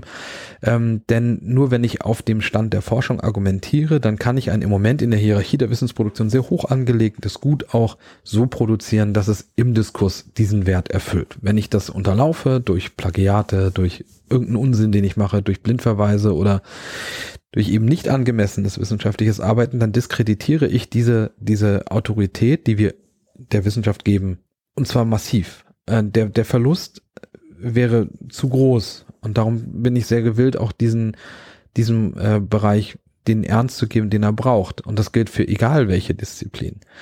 Ähm, aber ich bin ja trotzdem Mensch. Also ich meine, ich bin ja jetzt irgendwie nicht der, der, der Gelehrte, der irgendwie fernab von allem sitzt und denkt und dann schreibt er mal einen Text und äh, alle sagen, oh ja, ja, toll, Herr Professor, das haben Sie ja fein gemacht. Äh, sondern ich gehe ja jetzt dann nachher auch raus und dann bin ich im Bus oder in der Kneipe und höre mir diesen ganzen Kram an, der da so geredet wird. Und wenn ich daran nicht teilhabe, ähm, dann verpasse ich eine Chance der Wirksamkeit. Und äh, ich bin also ich bin ja auch Public History oder Public Historian, weil diese Gesellschaft mich finanziert. Vielen Dank. Also das ist ja ganz toll, äh, dass man mir diese Möglichkeit gibt. Aber dann habe ich auch die verdammte Aufgabe, ähm, diese gesellschaftliche Verantwortung wahrzunehmen. Und und deshalb ist das hier genauso Wissenschaft äh, wie alles andere, was ich tue. Nur weil es jetzt ein anderes Format ist und wir nach den Regeln des Podcasts hier relativ locker plaudern und ich sicherlich den ein oder anderen Fehlschuss auch mal hinlege, weil ich äh, was falsch sage oder so. Das ist aber das Format und das meinte ich vorhin mit medienbewusstem Kommunizieren. Wir reden hier miteinander, wir zeichnen das auf, wir senden das dann irgendwo hin so und dann kann jemand am Diskurs partizipieren. Toll. Wenn er dann Bock hat, Wissenschaft zu lesen, geht er in die Bibliothek oder kommt in eine Vorlesung. Auch gut. Ähm, besser als miteinander zu schweigen. Also das ist dann eher so mein Ansatz. Und ich finde es großartig, äh, dass wir diese Produktionsmittel wieder haben. Also lange Zeit, also äh, die, die Herrschaft über die Produktionsmittel, jetzt wäre ich fast schon marxistisch, das ist eine, eine extrem relevante Sache. Und als Historikerin oder Historiker war ich lange Zeit notwendig über Verlage äh, gebunden und an deren Produktionsmöglichkeiten auch irgendwie angebunden. Das bin ich eigentlich nicht mehr ähm, gar nicht mehr. Und ich habe schon den Eindruck, dass sich eine, sehr, sehr viel in der Wissenschaft noch ändern wird. Äh, wir haben wenig, nur noch, zum Glück, nur noch wenig Bereitschaft, ähm, dieses, diesen, diesem System von, ja, wie soll man es nennen? Ähm, Feudalsystem wäre vielleicht ein bisschen hart, aber also diesem System sozusagen von Vorabbewertung durch festgelegte Netzwerke, den können wir eigentlich inzwischen begegnen. Es spricht nichts gegen äh, Open Access, es spricht nichts gegen Post-Publication Review. Warum sollte das vorher jemand entscheiden, ob ich veröffentlicht werde oder nicht? Ähm, es spricht nichts darüber, andere Kanäle zu wählen und die die Medien und die Möglichkeiten der Produktion selbst zu wählen. Viele von uns können das technisch nicht, das mag ja sein. Äh, das ändert sich aber hoffentlich bald oder im Moment eigentlich schon. Und dann ist es eine Frage des Mutes. Wenn mich die Wissenschaft dafür bestraft, dass ich das tue, das kann sie übrigens und das tut sie auch gut. Also äh, nicht nur die Geisteswissenschaften, viele Wissenschaften können hervorragend restriktiv agieren, wenn es darum geht, die Heiligkeit zu verletzen. Ähm, dann muss man halt sagen, ja, dann ist das vielleicht auch nicht meine Wissenschaft. Also wir als gesellschaftlich finanzierte Einrichtungen mit der, wie ich finde, expliziten Aufgabe, Sand ins Getriebe zu streuen, äh, sollten diese Aufgabe wahrnehmen und zwar egal, wo wir können. Und dass ich hier eine Möglichkeit habe, ist toll. Und oh Gott, ich freue mich auf die E-Mails. ähm, ein Hörer hat mir am Wochenende eine Frage gestellt, die ich äh, gerne weiterreichen wollen würde. Warum tun sich eigentlich die Historikerinnen und Historiker so schwer in der Beurteilung der Gegenwart? Also er hat das Gefühl, die die, sie, sie wollen nicht die Gegenwart beurteilen, sondern, sondern sie, ähm, sie nutzen die, die Gegenwart so als Schutzschild und sagen, wir kümmern uns um die Vergangenheit. Hm. Das kann ich jetzt nicht beantworten. Ich bin ja nicht der äh, Psychotherapeut oder Psychoanalytiker der Historikerinnen und Historiker. Ich habe ein, zwei Ideen, warum das da sein könnte. Ähm, das eine ist, die Gegenwart ist ja nicht abgeschlossen und der Zuständigkeitsbereich für, von Historikern und Historikern ist die Abgeschlossenheit. Also wir haben immer wieder Debatten darüber, wie, wie weit äh, darf man in die Gegenwart gehen, was Themen angeht. Das hat übrigens gute Gründe. Ich kann gewisse Vorgänge einfach nicht beurteilen, wenn die Quellenlage noch so ist, dass ich an die Dinge nicht rankomme oder so. Ähm, oder dass vielleicht gar nicht klar ist, äh, wohin entwickelt sich etwas. Das heißt, es ist relativ schwierig für Historikerinnen und Historiker, geschichtswissenschaftlich die Gegenwart zu beurteilen, weil sie nicht abgeschlossen ist. Also das ist einfach nicht unser Turf so. Und das ist ja auch okay. Also das kann ich professionell verstehen. Also zu sagen, äh, ich kann Sachen, die bis 2005 gehen, beurteilen, mag in Teilen vielleicht sogar schon stimmen, wenn ich eine, eine Quellenlage habe, die mir das erlaubt oder eine Fragestellung, die mir das erlaubt. Ähm, aber vielleicht muss ich ja gar nicht als Geschichtswissenschaftler die Frage geschichtswissenschaftlich beantworten, aber ich kann, äh, ich kann ja meine Gegenwart beurteilen. Das, das mache ich ja auch jeden Tag. Also ich kann zum Beispiel beurteilen, ob ich meine Zähne putzen will oder nicht. Ich kann beurteilen, ob meine Kinder ein Brot geschmiert bekommen oder nicht. Ähm, also kann ich auch zum Beispiel beurteilen, wie ich irgendwas politisch finde oder nicht. Ähm, das Problem ist, ich exponiere mich damit. Das, ich meine, das ist ja eigentlich unser Job. Wir exponieren uns ja ständig. Ähm, deshalb sind wir ja so froh, wenn wir Quellenbestände haben, die abgeschlossen sind und relativ klar sind und so weiter. Dann können wir mit einem gewissen Werf über dieses Material dann variieren und können sagen, hier, das ist meine, meine Darstellung, das ist meine Interpretation und ähm, ich bin auch ganz sauber und ordentlich dabei gewesen und dann kann uns jemand kritisieren und sagen, ja, aber du hast diese Quelle nicht beurteilt oder dein, dein, deine methodischen Zugriffe funktionieren nicht, weil oder so. Und das ist eine relativ entspannte Diskussion, die betrifft dann Technik und Profession und die kann ich dann führen. Ich kann das doof finden oder jemand sagt, deine Fußnoten sind nicht sauber, sage ich, ah, mein Assistent hat das nicht gut gemacht oder so. Hm. Ähm, wenn ich mich politisch exponiere, bin ich angreifbar. Sofort, unmittelbar und auch als Mensch. Und ich glaube, das mögen nicht wirklich alle. Und ich finde, das kann man denen auch zugestehen. Ähm, und dann gibt es Gesellschaften, wenn ich mich da exponiere und politisch exponiere, dann gefährde ich mich, meine Familie und äh, eventuell auch mein eigenes Dasein. Und da wird es dann unappetitlich. Also ich kann verstehen, dass es Leute gibt, die sagen, in einer Gesellschaft, die so autoritär ist, dass ich meine Position verliere, meine gesellschaftliche Stellung verliere, dass ich gefährdet bin oder meine Frau gefährdet ist, ihren Job zu verlieren, weil ich gewisse Dinge äußere oder vielleicht sogar ins Gefängnis gehen muss oder noch Schlimmeres zu befürchten habe. In einer Situation, wo wir Denunziantensysteme eingerichtet bekommen von Parteien, die im Deutschen Bundestag vertreten sind, weil Lehrerinnen und Lehrer politisch markiert werden sollen, ähm, um der Gesellschaft die Möglichkeit einer angemessenen Reaktion zu geben oder so, äh, dann habe ich ein Problem. Äh, ich glaube, in so einer Gesellschaft möchte ich nicht leben. Und solange wir in dieser Gesellschaft noch nicht leben, ist es mein, meine Aufgabe in einer freien Gesellschaft, das ist das, was ich vorhin meinte mit, wir sind bezahlt, um Sand ins Getriebe zu streuen, muss ich mich positionieren. Ähm, ich kann auch sagen, ich möchte nicht politisch mich positionieren. Das ist eine Positionierung, aber so zu tun, als wären wir darüber erhaben, ist falsch und ich halte es für wahnsinnig relevant, dass wir den Diskurs auch auf der Ebene führen. Und natürlich geht es in staatlich organisierten Systemen auch darum, kann ich hier noch weiter leben? Also kann ich mein Einkommen generieren? Ich, bin im Grunde genommen aber nicht weniger gefährdet. Ich sitze auf einer sogenannten W1 Junior Professur ohne Tenure Track. Das heißt, in jetzt viereinhalb Jahren oder so läuft bei mir die Uhr ab und dann wird eine Kommission darüber entscheiden, erstens, ob ich angemessen äh, mich in diesem Amt verhalten habe oder nicht und also grundsätzlich berufungsfähig bin oder berufbar bin. Äh, wenn ich eine Tenure-Track-Professur, dann würde über mein Fortkommen entschieden werden. Ich muss mich danach aber auf jeden Fall bewerben. Eine Professur will, entscheidet eine Kommission. Wenn ich mich jetzt hier positioniere, dann riskiere ich, dass diese Kommission diese Positionierung zum Anlass nimmt, über mich zu, zu urteilen. Und das muss sie ja nicht mal explizit machen. Sie muss ja nicht sagen, ah, damals, ne, da bei diesem Podcast, da hat er gesagt, dass, äh, das geht ja gar nicht. Äh, so, sondern sie kann dann auch einfach über fachliche Argumentation mich rausschießen, weil ich diese Positionierung vorgenommen habe. Aber wenn wir anfangen, das schon zu scheuen, dann haben wir die Schere so weit im Kopf, dass wir, glaube ich, nicht mehr handlungsfähig sind. Und das geht nicht. Gerade nicht in der gegenwärtigen Situation, gerade nicht in dieser Gesellschaft, in der es notwendig ist, dass wir uns alle positionieren, äh, aus meiner Sicht. Äh, denn sonst wird es irgendwann jemand für uns machen. Und ich bin immer lieber dabei zu sagen, ich entscheide, äh, wo ich mich positioniere und wie, als dass andere das für mich machen. Und ich finde das auch überhaupt nicht problematisch. Also ich finde übrigens auch Kollegin, ich erwarte nicht Homogenität in der politischen Haltung. Ich finde das total unproblematisch. Ich kann auch in, in, mit Leuten, die mir fachlich oder methodisch oder theoretisch ganz entfernt sind, hervorragend arbeiten, solange sie wissen, was sie tun und darüber reden. Was ich problematisch finde, ist, sich treiben zu lassen und nicht zu wissen, wo man steht. Und ich frage mich, wie man als Geschichtswissenschaftlerin klare gesellschaftliche Analysen über die Vergangenheit vornehmen will, wenn man selbst nicht weiß, wo man steht. Und das äh, die Postcolonials sind da übrigens sehr viel weiter. Das, was wir vorher hatten, also das ist, das ist ja die Gegenwart, ist, äh, aus, aus der Gegenwart heraus stellt man die Frage. Mhm. Äh, und man beantwortet sie auch für die Gegenwart, nicht für die Vergangenheit. Der Vergangenheit ist es ja egal.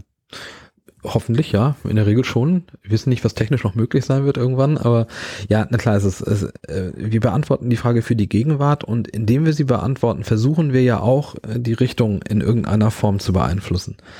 Und auch das ist wichtig. Also mir kann es ja nicht egal sein, wohin die Gesellschaft treibt. Also in bestimmten Bereichen schon vielleicht. So, ne? Es ist vielleicht egal, ob in der Landwirtschaft das oder das gemacht wird, aber ich will vielleicht grundsätzlich ja auch, ähm, dass die Gesellschaft in eine Richtung geht, die ich für richtig halte. Und ja, da komme ich auch nicht raus. Ich glaube, eine Schwierigkeit, die in dieser Frage steckte, war auch die Sache zu sagen, wenn ich weiß, welche Mechanismen ähm, in den 30er Jahren zum Nationalsozialismus geführt haben, kann ich die anwenden auf die Gegenwart. Das ist, glaube ich, auch ein bisschen der Punkt, der mit in dieser Frage Ja, aus der Geschichte lernen. Ne? Genau, ja. Ja, nö, kann man ja in der Regel nicht, weil die Bedingungen der 30er Jahre halt Bedingungen der 30er Jahre waren und wenn ich das angemessen kontextualisiere, stelle ich fest, wir sind nicht in den 30er Jahren und deshalb kann ich auch keine direkten Lehren ziehen. Also äh, indirekte weiß ich nicht. Also ich kann ja das Nachdenken und Reflektieren über die Zustände der 30er Jahre durchaus zum Anlass nehmen, um darüber nachzudenken, was Verhaltensweisen heute wären. Aber ich kann keine direkten Schlussfolgerungen ziehen. Das funktioniert schlicht so nicht. Ich kann zum Beispiel durchaus feststellen, dass es äh, Kommunikationsrevolutionen in der Welt gab zu bestimmten historischen Zeitpunkten. Und wenn ähm, neue Kommunikationsgruppen eingetreten sind in den Diskurs und ihre Ansichten neu vertreten konnten, zum Beispiel über Flugblätter, zum Beispiel über Zeitungen, dann Tagespresse, Radio oder Fernsehen oder anders wie. Und jetzt haben wir wieder eine Situation seit ein paar Jahrzehnten, wo sich Dinge massiv ändern. Dann nehmen neue Diskurspartner am gesellschaftlichen Austausch teil. Und dass sich da Sachen verschieben können, ist wahrscheinlich. Also das zumindest kann ich, kann ich feststellen. Ähm, alles andere, also die direkten Lehren aus der Vergangenheit zu ziehen, das halte ich für schwierig. Aber ich kann eben die Gegenwart nehmen, um Fragen zu generieren, um mich zu orientieren über Optionen, die man in strukturähnlichen Situationen in der Vergangenheit gewählt hat. Und äh, dann kann man zum Beispiel sagen, na ja, man kann gewisse Dinge eher nicht empfehlen. Jetzt äh, ist mir gerade die These gekommen, dass vielleicht der Geschichtsboom damit zu tun hat, dass ähm, Menschen äh, die Hoffnung haben, wenn sie sich mit der Vergangenheit beschäftigen, mit der Vergangenheit beschäftigen, genau diese Lehren aber ziehen können. Das mag sein. Also fürs 19. Jahrhundert und die Schillerfeiern würde ich das so bestätigen. Also denn die, die Geschichte des Alten Reiches oder Schillers zu erzählen, um eben in der Nationsbildung in eine gewisse Richtung zu, zu gehen, das ist sicherlich genau das. Also das Orientierungsbedürfnis äh, als Ausgangspunkt zu nehmen, das würde auch die Geschichtsdidaktik, Andreas Körber würde sich freuen an dieser Stelle, dies, äh, als Ausgangspunkt zu nehmen, um über eine Dekonstruktion zur Rekonstruktion zu kommen. Das scheint mir eine ganz angemessene Geschichte zu sein. Also zu sagen, naja, wir versuchen natürlich auch irgendwo hinzukommen, indem wir unsere Geschichten erzählen. Ähm, wenn ich die Geschichte des Verfalls der Nation im Alten Reich, was auch immer die Nation da dann gewesen sein mag, äh, 1859 erzähle, um zu sagen, wir brauchen jetzt für die Zukunft deshalb, dann ist das ein Prozess der Selbstvergewisserung der Gesellschaft zu diesem einen Zeitpunkt. Und in dieser Selbstvergewisserung, also im Austausch miteinander über die Vergangenheit, konstruieren wir ja unsere gesellschaftliche Gegenwart und unsere Realität im Hier und Jetzt. Und ich glaube, diese, dieser Prozess äh, wird von vielen Seiten gespeist. Also das sind politische Dimensionen, soziologische, äh, psychologische Dimensionen, die da eine Rolle spielen, aber eben auch historische. Und ähm, da wir im ständigen Aushandlungsprozess sind, im Kleinen, in der Familie, in der Gruppe, im Verein vielleicht oder anderswo oder auch in der Gesellschaft, ähm, spielen diese, diese Geschichtsthemen halt auf unterschiedlichen Ebenen auch eine Rolle. Und natürlich ähm, ist es kein, keine Überraschung, äh, dass das Wunder von Bern als Film und als Musical zu einer bestimmten Zeit eine gewisse Rolle spielt. Und äh, dass diese ganze Debatte um den Partynationalismus um 2006 herum beispielsweise irgendwas zu tun haben könnte mit der Situation 2018, drängt sich mir auf, ohne dass ich das, weil ich ja Historiker bin, jetzt gerade angemessen beantworten könnte. Ja, ein schönes Beispiel. Ähm, Beispiel, das mir gerade einfällt, ist die EU, äh, der anscheinend auch ein Narrativ fehlt, ähm, nochmal so, ähm, so aus, der, aus der Vergangenheit heraus so ein positives äh, Selbstbild zu finden. Ja, verrückt. Es gibt eine, gibt eine Buchreihe, Europa bauen, äh, die in der Geschichtswissenschaft dann funktioniert. Das ist sehr spannend. Also die Idee, ähm, über eine gemeinsame europäische Erzählung. Das versucht man ja durchaus, auch eine, eine Art von gemeinsame Identität zu formieren. Funktioniert übrigens dann besonders gut, wenn man es gegen Amerika macht zum Beispiel oder gegen Asien oder gegen Russland oder so. Äh, dann ist man halt gemeinsam gegen irgendwas. Ist auch eine Gemeinsamkeit. Ähm, aber die, die äh, Frage, wie man Gemeinsamkeit erzählt, in der Geschichtswissenschaft ist, glaube ich, relativ einfach. Ich kann europäische Tendenzen, Kriegserfahrungen, ähm, Hungererfahrungen, gesellschaftliche demokratische Entwicklung, all das, das kann man ja identifizieren, das kann man auch erzählen. Ob das jetzt so massentauglich und attraktiv ist, weiß ich nicht so genau. Und wenn man sich die Budgets anguckt, mit denen wir dann zum Beispiel diese europäischen Narrative formen, selbst wenn man die großen Budgets europäischer Förderprogramme nimmt, die ja immer dieses Ziel ein bisschen haben. Also wir wollen hin zu einem gemeinsamen Europa und wir wollen auf verschiedenen geisteswissenschaftlichen und anderen Ebenen dazu beitragen. Und sei es nur, indem wir die ähm, interdisziplinären, internationalen Handlungsräume schaffen, die dann zumindest schon mal abbilden, was wir gerne hätten, nämlich ein gemeinsames Europa der Nationen oder so. Ähm, dann ist das ja vom Budget ja immer noch ein Witz gegen das, was in, in großen Fernsehunterhaltungsformaten in den USA reingepumpt wird. Also eine Folge Boardwalk Empire hat um die sechs Millionen äh, Budget. Ja klar, also wenn wir eine europäische Unterhaltungsserie bauen, die auf Geschichte basiert, also möge man mich bitte anrufen und mir 50 Millionen Euro Budget hinlegen, dann machen wir zehn Folgen und das wird bestimmt ganz amüsant. Und ich kann mir sogar vorstellen, dass das eine Identitätsbildung produziert, ein Geschichtsbewusstsein produziert, das europäisch sein kann. Ähm, Cloud Atlas wäre so eine Möglichkeit, wie man sowas erzählen kann, äh, wobei das dann wiederum zu komplex wäre, um massentauglich im breitesten Sinne zu sein. Aber klar geht das, äh, aber nicht mit den Budgets, die wir haben. Ähm, glaube ich einfach nicht dran. Und es geht, glaube ich, auch nicht direkt tief. Also man kann nicht sagen, wir möchten diese Erzählung haben und dann funktioniert das. Geschichtsbewusstsein ist transmedial äh, und es ist tatsächlich auch an vielen Ecken angebaut. Also ich kann nicht einfach sagen, ich nehme jetzt diesen einen Kanal, den bespiele ich dann ganz, ganz intensiv und hinterher habe ich das Geschichtsbewusstsein, das ich gerne hätte, sondern Geschichtsbewusstsein ist in vielen Feldern, in vielen medialen, medialen Kanälen zu verhandeln und ich kann die gar nicht alle bestimmen. Das ist einerseits scheiße, Entschuldigung, aber es ist wirklich, wirklich frustrierend, weil ich kann das Geschichtsbewusstsein nicht so formen, wie ich das gerne hätte. Es ist aber auch wahnsinnig gut, denn nicht immer sitzt der Richtige am Schalter.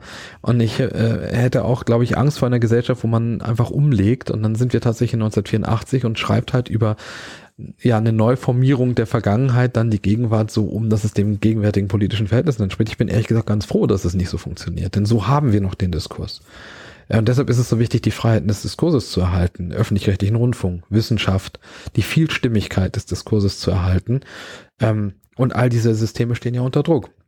Also wir sehen die Debatten um den Öffn äh, du siehst die Debatten um den öffentlich-rechtlichen Rundfunk, wie massiv schwerwiegend da eingegriffen wird. Man sieht es in der Wissenschaft auch sehr stark. Übrigens sind das die beiden Felder mit massiven Einschränkungen, was Sicherheit in Anstellungsverhältnissen angeht. Also gerade in diesen beiden Bereichen. In der Kunst ist es nicht anders, eine sehr starke Marktzuordnung. An diese drei Bereiche sind wir Freiheitsgesellschaften eigentlich genau die, wo diese Aushandlungsprozesse in größtmöglicher Freiheit geführt werden können.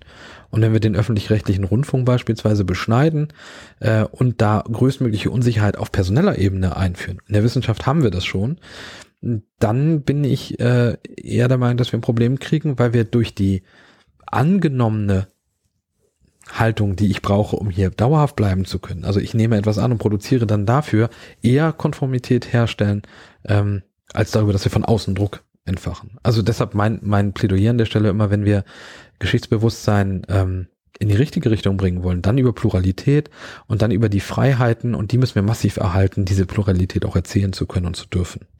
Da sind dann auch unangenehme Stimmen dabei, die hält man dann aus und muss ihnen auch widersprechen vielleicht. Ähm, wo würdest du denn sagen, ja, steht Public History in Zukunft, beziehungsweise wo, wo sollte die Reise hingehen? Mhm. Also ich, ich wünsche mir eine Public History, die technisch angemessen ausbilden kann.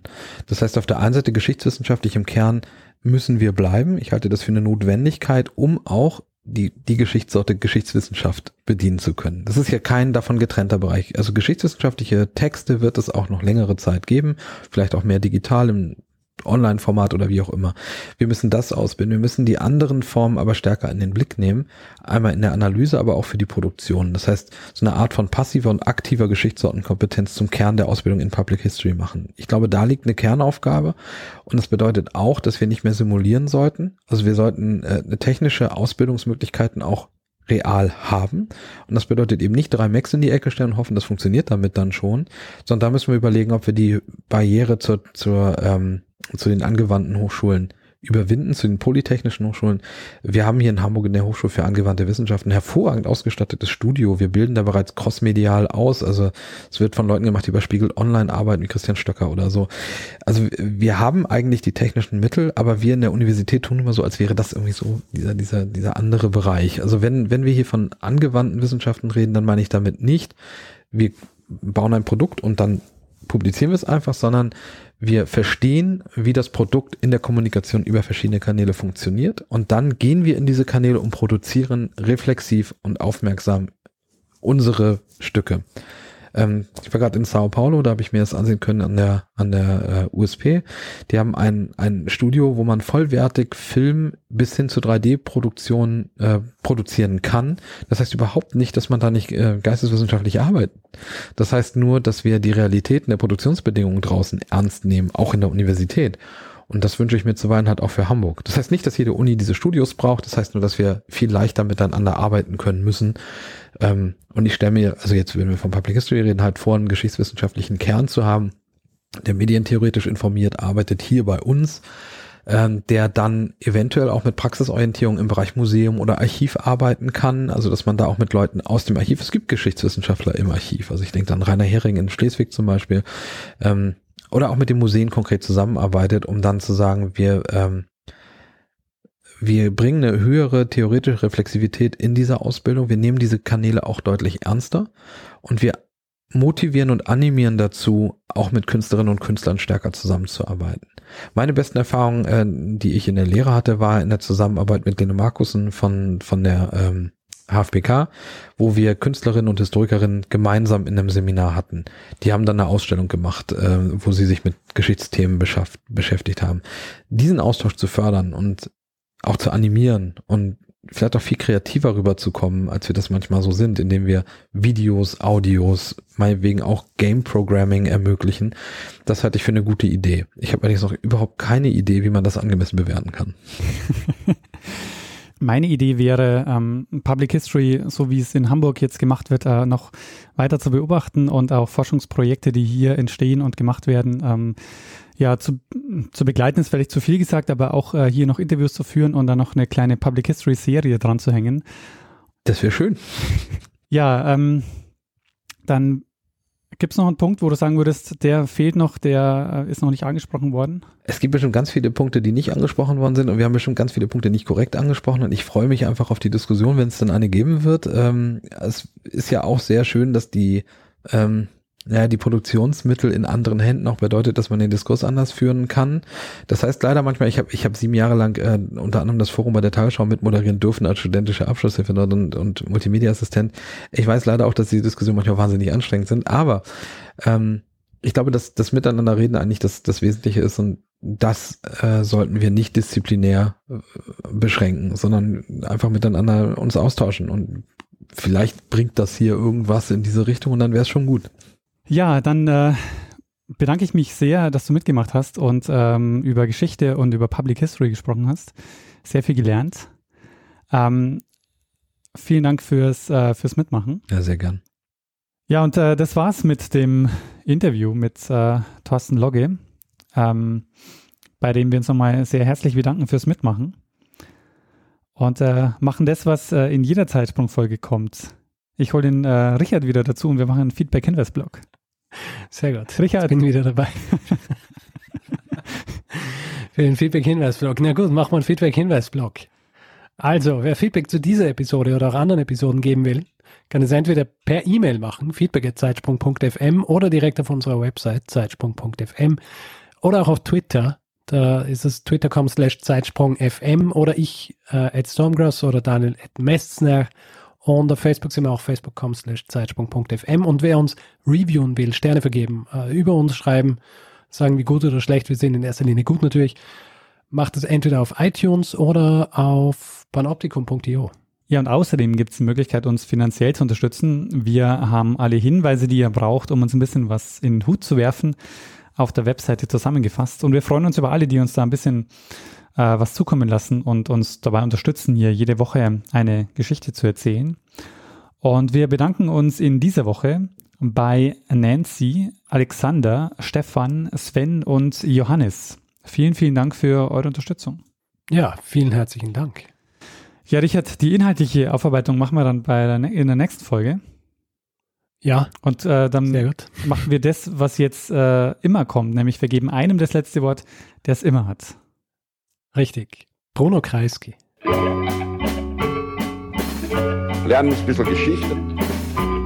Lernen ein bisschen Geschichte, dann werden Sie sehen, der Reporter, wie das sich damals entwickelt hat. Wie das sich damals entwickelt hat.